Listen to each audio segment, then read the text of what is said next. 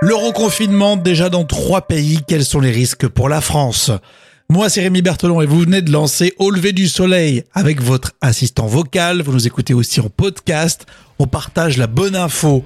Merci à tous les abonnés, vous soutenez le projet. Bonjour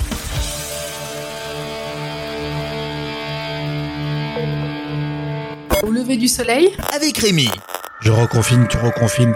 À la lutte de ce podcast, le reconfinement. Partons en Israël, justement à un doigt du reconfinement. C'est ce qu'on a vu en regardant le sujet sur i24 News. Le Conseil des ministres de ce lundi aura particulièrement bien illustré les désaccords entre le ministère de la Santé et les autres. Et quel que soit le pays, on a vraiment l'impression qu'il y a toujours deux camps. Les uns donnant la priorité aux mesures sanitaires, les autres aux priorités économiques.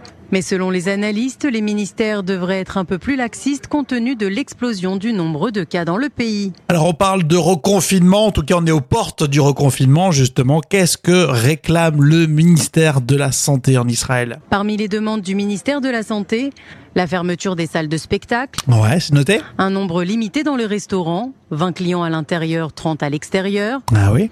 La fermeture des salles de sport et des piscines publiques. Noté.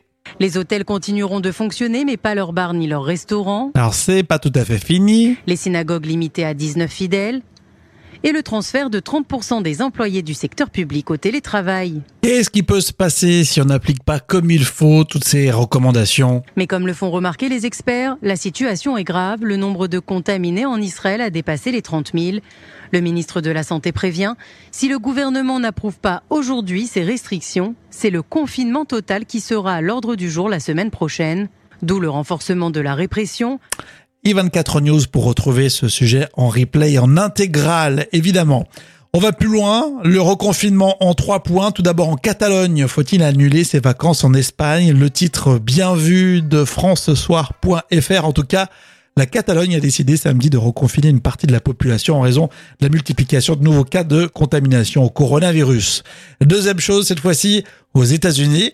On a célébré la fête nationale samedi dernier. C'est un haut risque, évidemment, au vu de la pandémie du Covid-19. Je vous rappelle, les autorités sanitaires américaines ont reconnu fin juin avoir perdu le contrôle de l'épidémie.